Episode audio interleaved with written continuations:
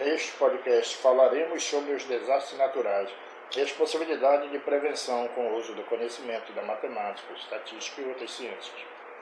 O Brasil vem sofrendo cada vez mais com os desastres naturais. Em decorrência disso, o Brasil, juntamente com o Japão, criaram um projeto de fortalecimento da estratégia de gestão integrada de riscos e desastres, projeto GIDES. Isso ocorreu através da Agência Brasileira de Cooperação, ABC, e Agência de Cooperação Internacional, GICA. Esse projeto surgiu como resposta do governo brasileiro após os desastres ocorridos com as enchentes em Santa Catarina em 2008 e os deslizamentos de terra ocasionados pelas fortes chuvas no município de Nova Friburgo e Teresópolis, na região serrana do estado do Rio de Janeiro. O projeto GIDES tem como objetivo a redução de risco de desastre geológico através de medidas preventivas, não estruturais, cujo os principais resultados são a melhoria dos sistemas de avaliação, mapeamento de risco, previsão, alerta e planejamento urbano na atuação de prevenção de desastre.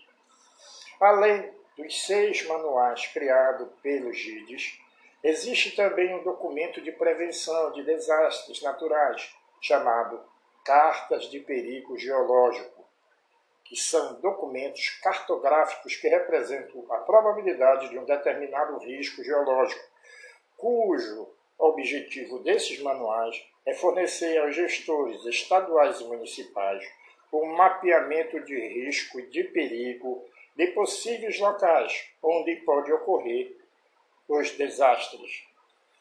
O projeto GIDES é um grande avanço no que tange à prevenção dos desastres naturais, merecendo destaque internacional. A cidade de Belém, do estado do Pará, sofre com grandes eventos extremos de precipitação diária, as chuvas. Isso se deve principalmente ao inverno amazônico e ao fenômeno El Niño, que ocorre no Oceano Pacífico. Esses eventos extremos foram caracterizados por meio de uma técnica estatística chamada de DECIL. Provocam grandes alagamentos, causando grandes danos materiais sem vítimas fatais. Esses alagamentos se sucedem devido às características geográficas da cidade.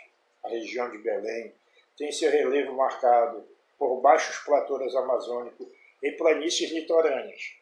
A elevação da cidade é muito baixa, variando entre 15 a 30 metros de altitude, que justifica a grande presença de baixadas inundáveis no município, que é cortada por vários canais. Evitar alagamentos em Belém requer o estudo e a definição de soluções técnicas definitivas, específicas e integradas, afirma o pesquisador Almir Rodrigues Pereira, professor da Universidade Federal do Pará e coordenador do grupo de pesquisa Hidráulico e Saneamento da instituição. Abre aspas. Como o município ainda não tem plano municipal de saneamento básico atualizado, faltam os componentes resíduos sólidos e drenagem urbana. Ainda não foram analisadas as alternativas nem definida a melhor solução para a concepção do sistema de drenagem para cada bacia do município de Belém, ressalta o pesquisador.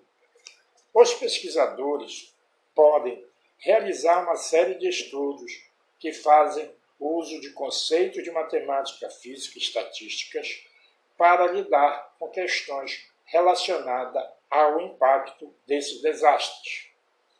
Os cientistas também conseguiram descrever com a mesma técnica matemática as funções que relacionam a frequência destes fenômenos com o valor da magnitude ou tamanho.